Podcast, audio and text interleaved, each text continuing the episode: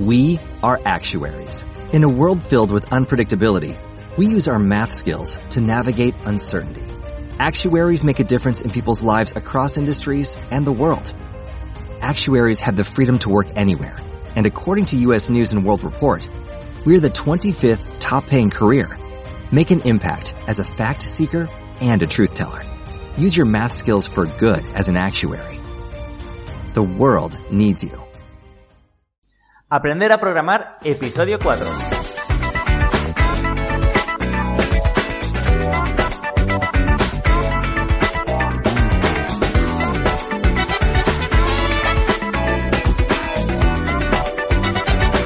Hola y todos, bienvenidas y bienvenidos al podcast Aprender a Programar. Soy Luis Peris, programador y formador de programadores y en este podcast analizaremos lo fácil y divertido que puede ser aprender a programar desde cero.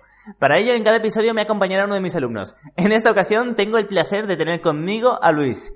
Muy buenos días Luis, ¿cómo te encuentras? Muy buenos días, Luis. Aquí, muy bien. Con el primer podcast. Sí, la verdad es que tenía muchas ganas de que vinieras a este podcast porque más o menos, aunque ninguno de los cuatro alumnos eh, que sois tenía muchos conocimientos, a lo mejor de programación, tú sí que es cierto es que, eh, que eras el alumno más conflictivo, por decirlo de alguna forma, porque eras el que no había visto ningún curso, eh, ni, o sea, ningún curso intensivo antes, ni nada. Quizá el que tenías menos conocimientos y el que has venido con menos conocimientos. Entonces siempre es algo especial el coger a alguien, eh, bueno, y enseñarle totalmente desde cero todo, por decirlo de alguna forma. Y no sé, me hacía mucha, mucha ilusión que vinieras eh, al podcast. Si quieres, eh, para empezar, cuéntanos un poco tu historia de cómo has llegado eh, hasta, hasta la situación en la que estás ahora, eh, qué, habías estudiado, qué habías aprendido, por qué te gustó un poquito la programación, etcétera, para que así los oyentes eh, te conozcan y se familiaricen contigo también. Pues muy bien. Bueno, mira, eh, yo he estudiado eh, FP2 en electricidad, electricidad industrial. Eh, claro, cuando yo estudié esto de los ordenadores así como hoy no existía, o sea, sí que, que era todo diferente. Eh, y luego, nada, empecé a trabajar, pero nunca referido al tema de informática ni nada, siempre en otro tipo de cosas. He trabajado en, en, en industrias y tal, como desempeñando tareas de, o de encargado, de, de este tipo, pero, pero nunca, nunca nada referido a, a esto, pero siempre me, me, había gustado, así que empecé a enredar, no sé, después del 2005 o así. Eh, yo tengo ya 41 años, hmm. que también eso, bueno, es un poco más complicado igual para, no es lo mismo tener 20 años que, que con esta edad para aprender y tal, pero bueno, eh, también tienes otra motivación y otro tipo de, de, de situaciones bueno, y de cosas. Te das cuenta, por lo que, por lo que tengo entendido, te das cuenta más de, de lo que vale la pena en la vida con, con cierta edad y, y, no sé, o sea, más que nada porque todos los alumnos más o menos tenéis la misma edad. Uh -huh. Y me dicen eso de que, bueno, me, me, he encontrado con 40 años y me gusta esto, entonces me quiero, quiero hacer programación. Entonces, es algo curioso. Sí, sí, sí. Aparte que, claro, ahora pones, pones más, más energía y más, eh, más ganas y tal. Hmm. Eh, claro, eh, es más complicado porque trabajando y, y, y, claro, yo tengo un niño, no sé, los otros chicos también si tienen familia, que seguro que sí. Hmm. Pero bueno, eh, vivo, ahora estoy viviendo a 100 kilómetros de casi de donde trabajo. Así que claro, tengo dos horas de viaje todos los días, luego, pero bueno, me arreglo bien para, para poder, para poder compatibilizar todo. Y, y sí, eh, es bastante complicado. Pero bueno, hacía, hacía tiempo que quería, que me gustaba lo que es programación y tal, pero lo veía como, claro, me ponía a, a estudiar algo por mi cuenta y tal, y podía hacer eh, pequeñas cositas, pero luego, claro, eh, si como lo dejes dos meses, claro, todo lo que habías aprendido es como que se te olvida. Sí. O sea, si no tienes una continuidad, es como vuelve a empezar otra vez de cero. Eh, claro, y nunca, nunca he llegado a, a, a progresar más en ese sentido. Hmm. De todos modos, tú, tú, me comentaste que habías sido empresario, ¿no? Que habías tenido también... Eh... Sí, he tenido, sí, aquí en España cuando yo vengo, de, bueno, vengo de Argentina, cuando he venido en el año 2002 y, y, al poco tiempo, a los seis meses de estar aquí, he empezado a trabajar en una empresa de una carpintería metálica. Hmm. Y, y bueno, eh, la idea mía, bueno, fue venirme, antes, antes de venirme hice un curso de, de cocina porque quería, quería, ser, quería, ser, quería ser cocinero y dije, bueno, voy a España e intentaré, como ahí es la gastronomía, el, uno de los principales fuentes de, de, de, trabajo y todo, hmm. eh, dije, bueno, intentaré con el tiempo montarme un restaurante o una cosa así. Entonces empecé a estudiar en una, en una escuela en Buenos Aires de, de cocina eh, como chef y he hecho un año y medio. ¡Qué bueno! Eh, sí, sí. y al final nada, porque al final he venido, claro, mi, mi perfil era más técnico, ¿no? Yo era otra cosa. Eh, pero bueno, o sea, también me gustaba y me lo he pasado muy bien. He aprendido muchas cosas, pero bueno, al venir aquí, al final conseguí un trabajo por intermedio de conocidos y tal, en una carpintería metálica, eh, haciendo todo lo que sea aluminio y empecé cobrando 480 euros al mes. Wow, wow. Eh, en el año 2002, que los sueldos ya eran altitos. Sí, sí, sí, sí. Bueno, y estuve así más o menos unos seis meses y tal. Eh, bueno, yo he dejado el trabajo en Argentina, o sea, yo me he venido y tenía un buen cargo y tal, y, he dejado el trabajo para, para emprender una nueva aventura. O, o sea, tenía 27 años cuando he venido y, bueno, no, 25. Y, ya pensaba que, dije, bueno, eh, donde estaba era muy complicado que, que, pudiese ascender y claro, en Argentina en esa época cambiarte de trabajo era como una locura, era como, te vas de aquí y ¿dónde vas? Eh, era muy complicado. Y bueno, la cosa que mm, empecé a trabajar eh, en, ese taller, eh, luego al cabo del, del año o así, con otro par de amigos, eh, me, me, fui de ahí, o sea, había otro también que trabajaba conmigo, también se fue, nos montamos por nuestra cuenta y empezamos a, hacer cosas eh, eh, trabajos dentro de, digamos, dentro de la casa del mismo cliente. O sea, nos pedía un trabajo para cerrar una terraza, pues llevábamos las herramientas y como no teníamos taller ni nada, lo hacíamos en, en, el sitio donde tenía in situ, digamos, donde, donde, donde teníamos que hacer el trabajo y llevábamos el material cortado, lo hacíamos ahí todo. Qué bueno. Y así empezamos hasta que luego nos alquilamos una nave, luego empezamos a comprar las máquinas y luego llegamos a tener tres, tres empresas montadas, o sea, tres talleres llegamos a tener unos 15 empleados. Y todo esto en un año y medio, casi dos años. Qué bueno, qué bueno. Sí, sí. De hecho, eh, me, me, llama la atención una cosa de lo que dices de que ibais a casa del cliente porque no teníais taller. Eh, en el ámbito de las, de las consultoras informáticas está la expresión casa del cliente justamente cuando tienes que desarrollar, desarrollar un software en las oficinas del cliente. Y me hace gracia que lo vuestro era literal, era en la casa del cliente. sí, sí, tal cual. O sea, Sí, y, y, eso no, eh, eh, yo creo que nadie, nadie ha hecho eso, o sea, ninguna otra empresa, o sea, nadie. Teníamos suerte que nuestros clientes, a ver, la mayoría de nuestros clientes eran extranjeros eh, en Alicante, sí. eran ingleses, alemanes y tal, y nosotros teníamos un contacto que era un alemán, que era como el presidente de una de las urbanizaciones, y, y bueno, ya lo conocíamos de la empresa donde trabajábamos, y claro, él nos, nos, nos daba trabajos y, y, él arreglaba todo con los clientes y normalmente los clientes no estaban en casa, algunos sí, y tampoco les importaba, ¿eh? o sea, los, los, los alemanes nos veían y decían, pero ¿qué es esto? O sea, como lo veían como, wow, un nuevo sistema que han implementado en España. Sí, no, es que trabajamos más rápido, así fabricamos aquí y está, y está antes todo. Bueno, estaban contentos, sí, porque encima de ellos estaban ahí, claro, y veían cómo hacíamos todo, cómo hacíamos las ventanas, cómo hacíamos, porque teníamos la máquina hasta para troquelar. Sí. Pues ahí, que eso se hace en un taller, claro, no se hace en casa. Ostras, qué bueno. Pues en el patio, ahí, como eran todas urbanizaciones y eran todas casitas, no eran edificios ni apartamentos ni nada, y sí, sí, y así empezamos. Y luego, bueno, luego la vida me ha ido cambiando, me he mudado de Alicante a Pamplona, que, bueno, acabo, he estado viviendo en Pamplona hasta hace poco, hmm. y ahora estoy en Logroño. Sí, de, hecho eh, nos hemos cambiado de localidad a la vez, más o menos. Sí, sí, y de hecho todavía no tengo internet en casa. y me lo pusieron hace una semana y pico. Así que aquí estamos esperando que me pongan internet y que me han dicho que mañana es la fecha top. Hmm.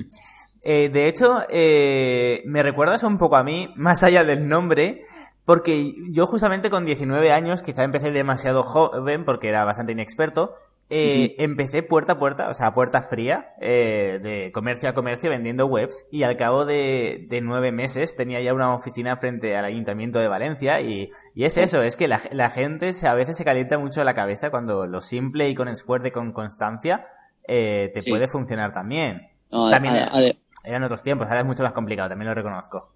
Sí, sí, está claro que antes era, era un poco más fácil, pero mira, yo he vivido casos, por ejemplo, teníamos unos vecinos de, en, luego cuando tuvimos nuestro, nuestro taller, eh, teníamos unos vecinos enfrente que, bueno, eran unos chicos, eran españoles, ¿no?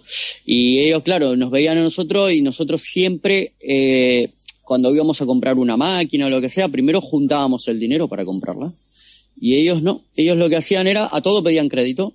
Inclusive habían pedido un crédito, no sé si eran 120 mil euros para montar el taller. Dios. Vale, vale. Y pasó lo que ya te imaginas. Sí, que sí. claro, ellos se pusieron un horario, nosotros trabajábamos, yo a veces trabajaba 17 horas al día, o 15 o 16. Eh, justamente yo donde trabajábamos, estábamos en Torrevieja, no sé si te suena. Sí, sí, sí. Eh, bueno, ahí estábamos al lado de la discoteca Pachá, o sea, pero a 200 metros de la discoteca Pachá, inclusive al lado nuestro había un after, y muchas veces era el, de, de la noche del viernes o del sábado al domingo, las 4 de la mañana, y nosotros estábamos en el taller trabajando. Inclusive los del after que estaban a, a 20 metros se venían y se nos metían dentro del taller. eh, y, y, veían y decían, pero esta gente está loca, o sea, hasta ahora trabajando, o sea, no. Claro, y bueno. Eh, es lo que hay que hacer para llevar un negocio adelante, al fin y al cabo, trabajar claro, y, sí. y, quejarse y menos. Mucha, y muchas horas, claro. Y al otro día, a las 8 de la mañana, ya estábamos otra vez ahí. Y así día a día. Al principio trabajábamos los domingos también, luego ya no, luego ya los domingos no, pero pero claro, y, y, estos chicos de enfrente nuestro, ellos trabajaban de lunes a viernes, el sábado no sé si iban tres horas a la mañana y solo hacían trabajo en el taller. Hmm. Eh, claro, y así estuvieron, no sé si un año y medio, y al año y medio tuvieron que cerrar, porque claro, eh, no es viable. Y tenían cada uno un sueldo de 1.500 euros y no sé qué y tal. Sí, y luego se quedarían además aún debiendo dinero al banco. Claro, luego el jefe se quedó debiendo todo. Porque, no, no, normal. Es, es, bastante complicado, o sea. Bueno, son, son, cosas que pasan antes eh, en España, antes del 2008 todo el mundo era pedir créditos para la segunda casa y la tercera si hacía mm. falta, pero bueno, eh, eh, por una parte eso ya ha terminado, pero por otra el problema es que ahora no hay ni liquidez y, y casi está peor claro. para montar un negocio. Pero bueno, sí, sí. Eh, ya llevas tiempo trabajando en la empresa actual en la que estás, que yo no voy a decir el nombre, no pasa nada, eh, sí, queda ahí en anónimo. Eh, uh -huh. Y decides ponerte en contacto conmigo porque quieres que te forme. Bueno, yo saco eh, los ciclos de formación de seis meses, desde, bueno, que es desde cero hasta ser un buen programador, por decirlo de alguna forma, os formo eh, semanalmente, y decides ponerte en contacto conmigo. ¿Por sí. qué exactamente? Y, eh, por decirlo de alguna forma, ¿qué es lo que esperas sacar de, esto, de este curso? Bueno, lo que primero me he puesto en contacto contigo porque ya te digo, es algo que siempre he tenido esa espina de, de, de, de querer poder eh, ser programador y vamos, algo que me, me fascina. Hmm. Eh, y bueno, con todas, con todas mis historias al final sí que no, y aparte tampoco tenía como este perfil, o sea, era siempre más, no sé por qué, me iba a la parte más técnica o más hmm. manual. Eh, he empezado, bueno, te he conocido en la, en la otra academia donde tú das cursos. Sí. Eh, y, y, bueno, me ha encantado cómo, cómo dabas los cursos y tal. De hecho, también los hago, estoy apuntado y, y también los hago. Los cursos que, que, sigues haciendo, que veo que ahora tienes otros nuevos. Sí, CodeIgniter y JavaScript. y, y bueno, así que cuando vi que dabas un curso personalizado, dije, pues es la oportunidad. O sea, si no aprovecho ahora con la edad que tengo, con tal cual, eh, creo que nunca lo voy a poder hacer. Y aunque no sé si es nunca, pero bueno, pero yo creo que es el momento. O sea, es el momento. Eh, ahora estoy solo también, no tengo pareja y tal, y eso es bueno porque porque tengo más tiempo para, para dedicarle a esto. Que de hecho, de hecho, no tengo pareja básicamente en gran parte por esto. ¿Por, ¿Por mi culpa? por haber empezado el curso. Sí, sí, Oye, ya fue la gota que rebalsó no, el vaso, no, digamos. no, sé si fue en el podcast anterior, el alumno anterior o el anterior, eh, que hizo una petición de chicas oyentes de este podcast, por favor, contactad. seré informático, seré programador y es una profesión de futuro. Yo lo dejo aquí. Al final voy a montarme una academia de parejas o algo. Sí, sí, sí. Conoce a un programador.com. Pero Pues no estaría mal, ¿eh?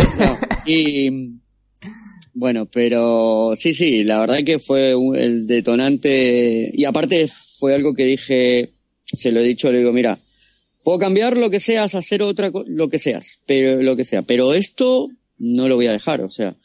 Hmm. Mm, y, luego ya te digo, no, no fue esa la, la, razón, pero bueno, fue, fue el detonante. Y luego, eh, hay una cosa que de ti siempre me ha llamado la atención y también te he cogido bastante aprecio porque me recuerdas mucho a mí. Y es que eh, cuando he hablado con los cuatro, bueno, antes de empezar el curso hicimos una, una consultoría, un, Skype para, para, ver si realmente teníais el potencial, porque viene gente muy, muy perdida y le digo, mira, es que todavía no sabes si quieres Photoshop, si quieres hacer eh, lo que sea o qué es programación. Cuando te aclares yo te ayudo, encantado, pero ahora es que es tirar el dinero realmente. Y bueno, y cuando hice la consultoría con vosotros cuatro, por Skype, eh, todos me decían más o menos de yo quiero desarrollo de videojuegos, o yo quiero Big Data, o yo quiero eh, más gestión empresarial. Y tú me decías, yo lo que quiero es programar.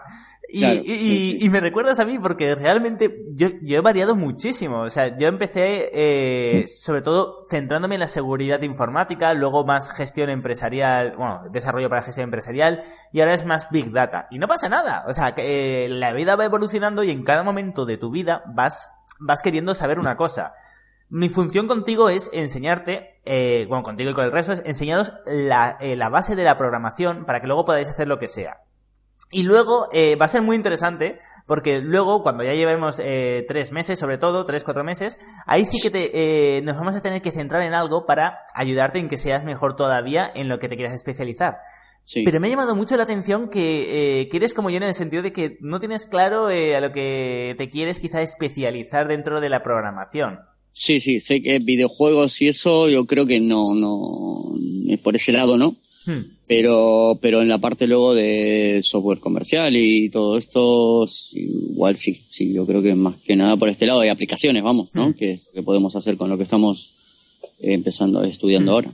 Sí, de hecho, ahora, ahora te mandaré eh, y te diré delante de todos el ejercicio que te voy a mandar, que está muy, muy relacionado con el software eh, de empresas. De hecho, voy a hacer que toques un poco todo. También, quizás, si quieres, desarrollaremos juntos un videojuego en HTML5 para que veas si te gusta o no. También desarrollaremos algo de Big Data para que veas si te gusta o no. Y así más o menos puedes coger ideas. La, la base es que sepas la programación y luego te puedas centrar en lo que sea. Pero ya que estamos haciendo el curso, si te puedo ayudar a especializarte, pues mucho mejor.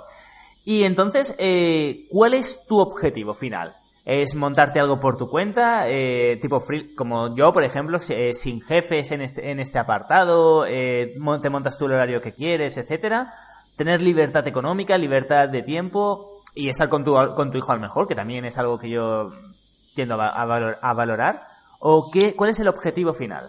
Sí, el objetivo final es, es ese, es, eh, no sé, a ver, eh, yo creo que ponerte un plazo es un poco complicado, o sea, la idea sería en un, sí, un plazo razonable, no sé, calculo que máximo en, en dos años ya estar, como máximo, ¿no? En dos años estar trabajando solo por mi cuenta pero bueno, poder eh, complementarlo con, de momento con mi trabajo, que he intentado irme y no, no he podido conseguirlo de momento. Qué raro, ¿eh? Qué raro que, o sea, suena raro que una empresa no no te deje ir, pero es verdad, es verdad a ver, están incentivando despidos, pero, pero claro, yo lo he pedido y claro, el perfil de gente que quieren que se vaya no es el mío. O sea, no es gente que sea proactiva ni nada por el estilo, sino todo lo contrario. y, y, lo más curioso es que tengo compañeros que, que quieren que hagamos huelga por ellos y que no se quieren ir. Y claro, y yo me quiero ir y no, no me quieren indemnizar a mí. Es curioso porque esto me recuerda... me han quedado mirando como diciendo, Claro, ya no me piden que haga huelga nada, porque diciendo, si esto se quiere ir, ¿cómo le voy a decir que haga huelga? pues es curioso porque, porque Amazon eh, dijo que iba a pagar, no sé si a 10.000 o 15.000 dólares a los empresarios que se, eh, perdón, a los empleados que se quisieran ir justamente para no tener gente descontenta, que tal, que, sin, dar razones le dices, me quiero ir. Y Amazon, como no quiere gente que no esté contenta y que no se quiera quedar, le paga y se, bueno, y el empleado se va. Y es súper curioso que hagan esas técnicas, pero más curioso es que si te quieres ir y eres bueno, no te dejen. Claro, claro, porque saben que, que, claro, saben que la empresa si se, si se va la gente que realmente, y aparte de esto igual, bueno, no creo que tampoco haya mucha gente que tenga como, como un segundo plan tampoco, porque la gente realmente vive a, vive al día y, y, lo único que, yo por lo que veo, o sea, lo único que piensa es eh, en el hoy, eh, que lo, a ver, son formas diferentes de vivir, ¿no? Pero, pero no se preocupan, dice, eh, tengo miedo de que me echen del trabajo, que, que haré y tal, pero claro, nadie se pone en forma proactiva a, ver qué puede hacer en caso de que lo echen o, o ir empezando a, generar otra fuente de empleo o estudiar algo para, para eso, ¿no? Hay gente que sí igual, ¿no? No digo que todo el mundo, está claro, pero por lo menos en el ambiente donde yo estoy, la gente no. La gente lo único que, que piensa es ir a casa, y dormir muchas horas y estar en el sofá y hacer algún deporte y nada más. Qué, qué, razón. De hecho, hay un dicho en el mundo emprendedor, que yo me considero muy emprendedor, que es que si trabajas para otra persona, eres empresario pero solo tienes un cliente y si pierdes ese cliente pierdes el 100% de los ingresos. Es que es verdad. En cambio, por ejemplo, yo con mi empresa, con Wilux, eh, si pierdo un cliente, pues puedo perder el 1, el 1% de mis ingresos de, solo de Wilux, por decirlo de alguna forma. Y es lo bueno que tiene ser programador, que puedes crear muchas cosas o puedes tener muchos clientes. Y si pierdes uno, pues en el peor de los casos puedes perder el 10, 20% del dinero como mucho. Pero puedes conseguir otro cliente más, eh, más fácilmente que, un trabajo. Entonces, eh, es algo muy, muy, muy interesante lo que acabas de decir, que la gente coge un trabajo como si fuera para toda la vida y en los tiempos que corren, y más en España, cuidado. Perfecto, pues eh, si quieres, como este podcast ya, eh, bueno, ya es como la cuarta semana, cuarta, quinta semana de formación, si quieres vamos a hablar de HTML. Vale. Eh, coméntanos los conocimientos previos que tenías antes de, eh, de empezar conmigo de HTML y, eh, bueno, sobre todo la web de Renfe que te hice hacer, eh, ¿cómo, te, eh, ¿cómo te fue? ¿Qué te pareció? ¿Qué es lo más complicado quizás de HTML? Ojo, eh, todavía no, no, nos vamos a meter en Bootstrap, pero hasta el HTML, coméntame qué, te ha parecido todo. Vale, eh, bueno, lo más complicado, la, bueno, el ejercicio primero de la web me pareció genial, nunca se me había ocurrido, y mira que es, claro que es, es algo lógico, dices, bueno, voy a intentar hacer algo que ya está hecho, y entonces, porque tú, claro, vas haciendo cositas, pero no, sí, vas eh, haciendo una lista o, un menú o lo que sea, pero, pero no sabes, muchas veces no sabes cómo, cómo, cómo implementarlo. claro, cómo crearlo, o sea, cómo distribuirlo en una pantalla y tal, en una, en un, Sí, sí. En una página, siempre, pero claro. Siempre lo digo, odio los ejercicios, hay que hacer proyectos. O sea, y, fue de lo, y fue de lo primero que te mandé, ¿eh? Es decir, sí, sí, fue lo no, primero. no sabes nada de HTML, perfecto. Pues, haz esto. Hazme la web, de, la web de Renfe. Y yo me he quedado como, eh, encima tenía, claro, tenía un mogollón de, de cosas así complicadas de... Claro. En, en plan, eh, dibujitos y gráficos y cositas que, que decías, hostia, ¿esto cómo se hace? Pero aprendes lo que no está escrito.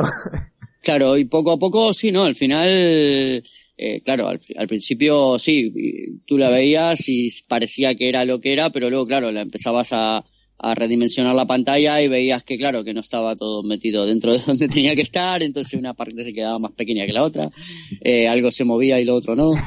Eh, pero, pero luego sí, sí, con, pero con el, con un poco de práctica tampoco es tan complicado. Y yo lo que sabía, a ver, había estudiado, sí, por mi cuenta, siempre, ¿no? Eh, etiquetas, sabía hacer, bueno, básicamente más o menos un poco todo. Eh, claro, ahora al refrescar todo, eh, sí, es más fácil que si nunca hubiese visto nada también, ¿no? Mm. Eh, las etiquetas las conocía y tal, pero pero de esta forma sí sí ha sido ha sido muy bueno la verdad. Sí.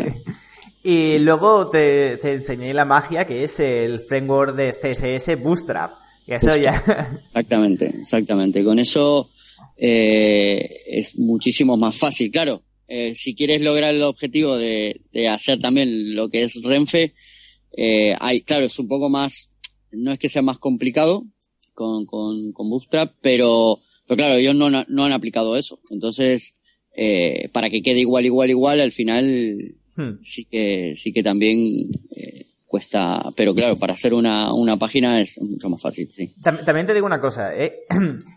para mí está mejor la web que has hecho tú que la de Renfe. Yo invito, y no, no, de verdad, invito a todos los oyentes que sepan lo mínimo de informática, que vayan a renfe.com y le den a ver código fuente. Si es con Firefox, le, señala, le señalará en rojo las partes del código que están mal.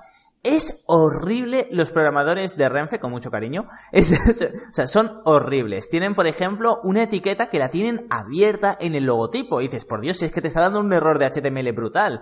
Luego tienen, eh, o sea, a lo mejor eh, hay partes de Renfe donde tienen el código eh, a lo mejor unas 15.000 líneas comentado, o sea, comentado para que no se ejecute y es en plan, que esto, que esto consume también, esto tarda más en procesarse, tarda más en, en enviar los datos sobre todo está muy, muy mal. Entonces, tú por lo menos miré el código y no tenías, en este apartado no tenía, no tenías errores de sintaxis, que digo, ostras, es que ya es mejor que Renfe. Porque bueno, en informática nos metemos mucho con Renfe, también es cierto. Pero es una web que era bastante complicada, por decirlo de alguna forma, entonces eh, podías aprender muchísimo. Mi idea siempre es darte caña, es decir, veo los conocimientos que tienes y te intento eh, poner un, un, proyecto más complicado todavía eh, de los conocimientos que tienes, porque ahí te vas a tener que buscar la vida para aprender lo que no está escrito. Y es así, y es así como se aprende. Y de hecho, eh, bueno, eh, pasamos, hace poco pasamos del HTML al PHP. Quiero saber tu primera, tus primeras impresiones en cuanto a PHP. ¿Habías tocado algo de los cursos que había hecho o...? Porque los, cursos realmente eran 10 clases de 20 minutos, o sea que realmente era, se podía hacer la base, pero no era ningún proyecto ni nada. Sí, básicamente, o sea, lo que había visto eran tus cursos y, alguna otra cosita, pero, pero vamos, poco saber simplemente lo básico, las funciones y tal, algunas, algunas cosas, pero muy, muy básico. Pero, eh, claro, ahora al verlo todo desde cero, eh, lo entiendes más rápido, lo entiendes mejor, y claro, al tener también un poquito de noción, eh, sabes más o menos lo que estás haciendo. Mm. Hmm, sí. Pues, eh, ¿qué te parece si te mando, si te mando el proyecto que tienes que hacer para la semana que viene? Bueno, la semana que viene vamos a hacer, eh, te lo he comentado eh, antes de empezar el podcast, la semana que viene ya empezaremos con JavaScript desde cero, por lo que además veo que es súper interesante, porque ahora en PHP hemos visto variables y funciones en resumen. Entonces, eh, los oyentes van a poder ver cómo aprendemos los objetos, cómo aprendemos las conexiones con las bases de datos, cómo aprendemos el SQL y también cómo aprendemos JavaScript, porque la semana que viene empezaremos desde cero JavaScript. Entonces creo que va a ser súper interesante para los oyentes. Eh, entonces, si quieres, antes de pasar a JavaScript, lo que vamos a hacer es que te voy a mandar un último proyecto. ¿Vale? Un último proyecto donde únicamente vas a tener que usar variables y funciones. Todavía no vamos a tocar el tema de objetos, que lo veremos dentro de unas semanas. Eh, y bueno, trabajaremos en paralelo con JavaScript y PHP. ¿Vale? Pero eh, vamos a ver el proyecto y me dices tú qué opinas, si crees que es difícil, si no. Ya sabes que yo siempre te, te puedo ayudar por correo electrónico o hacemos un Skype siempre que lo necesites. Pero es un proyecto muy, muy, muy chulo. El proyecto es el siguiente. Lo planteo de la siguiente forma. Imagínate que nos contratan del Ayuntamiento de Barcelona para realizar el software de gestión de entradas de la Sagrada Familia. ¿Vale? Sí. El software consta de tres partes. La primera es un index.php donde el trabajador tiene que poner un usuario y una contraseña. Este usuario y esta contraseña estarán en un fichero de texto. Así que tú tienes que, o sea, cuando él lo ponga en los inputs, en el HTML, en el login, eh, tú tienes que comprobar si eh, corresponden al usuario y la contraseña que están en el fichero de texto. Si, eh, si no son correctos, pues, bueno, le, dices que, que hay, que no puede, que usuario y contraseña son incorrectos y no puede acceder. Y si son correctos, tiene que hacer una redirección a la página gestión.php. ¿Vale? A una segunda página, dejémoslo ahí. En la segunda página, desde aquí se podrán emitir las entradas para los visitantes, para los turistas, por ejemplo. Hay que, hay que recoger desde un formulario. A ver, tranquilo que todo esto te lo voy a dar por escrito, ¿eh? Como siempre. Eh, en la segunda página, en gestión.php, habrá un formulario eh, que pondrá, eh, bueno, nombre, apellidos, dirección eh, y, lo más importante, la edad, el país y si tiene alguna discapacidad. Si tiene una y eso será un desplegable que sea discapacidad visual, auditiva o no tiene discapacidad. ¿Vale? Y luego un botoncito que sea para enviar el formulario. Ya está. Muy bien. Por último, eh, o sea, tendrá que haber una, una página llamada entradas.php ¿vale? Que recogerá todos estos datos del formulario y eh, lo que tendrá que hacer será primero mirar que los datos estén más o menos correctos, que haya introducido por lo menos un nombre, una edad y la discapacidad, ¿vale? Aunque la discapacidad sea que no tiene discapacidad. Luego va a coger eh, el precio base, va a ser 50 euros para, todo, para todas las personas. En cambio, si tiene menos de 13 años, eh, el precio base será de, de 20 euros y si tiene más de 60 años, el precio base también será de 20 euros. Por último, si tiene alguna discapacidad, tenemos que ver si es visual. Si es visual, tendrá, eh, un descuento del 50% sobre la entrada. Si, o sea, si tiene 40 años, pues será el 50% de 50 euros, que es la entrada base. Y si es auditiva, un 25%. Lógicamente, si vas a la Sagrada Familia y tienes un problema, eh, o sea, si eres ciego, pues, hostia, no, no vas a pagar lo mismo que otra persona. ¿Vale? Sí, sí. Eh, y nada, y por último tendrás que mostrar la entrada dentro de un div en HTML con los datos de nombre, si tiene alguna discapacidad y el coste de, el, el coste de la entrada. Y este es el ejercicio. ¿Qué te parece? Pues bien, muy bien. Luego te iré diciendo cuando tenga las dificultades. Pero bueno, no, te preocupes. Ahora terminamos el podcast y, te doy la clase, te doy toda la formación que te hace falta para, para este proyecto. Es, tiene sus cosas complicadas. Bueno, de hecho, hay algunas cosas más complicadas que es en plan ultra extra complicado, que es que luego todo eso, eh, todo, todos los datos los tienes que guardar en un fichero, eh, que tenga, que sea cronológicamente. Todo esto ya te lo enseñaré. Que es más complicado todavía, pero esto es en plan, eh, por si te da tiempo. No te preocupes. Pues nada, eh, nos vamos a despedir ya de los oyentes. La verdad es que ha sido un podcast que, que ha estado muy bien. Ha durado unos 22 minutos. Está, está genial. Eh, bueno, un poco más, ahora que estoy viendo. No, no, no. Eh, casi media hora. Sí, sí. Sí, eh, y nada, eh, ¿quieres despedirte de los oyentes? Pues sí, eh, nada, despedirnos de todos y, hasta la próxima. No sé cuándo volveremos a, estar. Todas las semanas vienes, tienes que venir. Pues, perfecto. Hasta la semana que viene entonces. Perfecto. Pues bueno, ya sabéis, eh, cuando eh, todas las semanas vendrá Luis a contarnos cómo va avanzando. Igual que el resto de alumnos, eh, de lunes a jueves tenéis un nuevo episodio con cada uno de los alumnos. Así que nada, solo me queda despedirme de todas y de todos vosotros y si queréis formaros, si queréis aprender conmigo, podéis apuntaros en luisperis.com barra formación. Ahora sí que sí, me despido de todos vosotros. Hasta luego.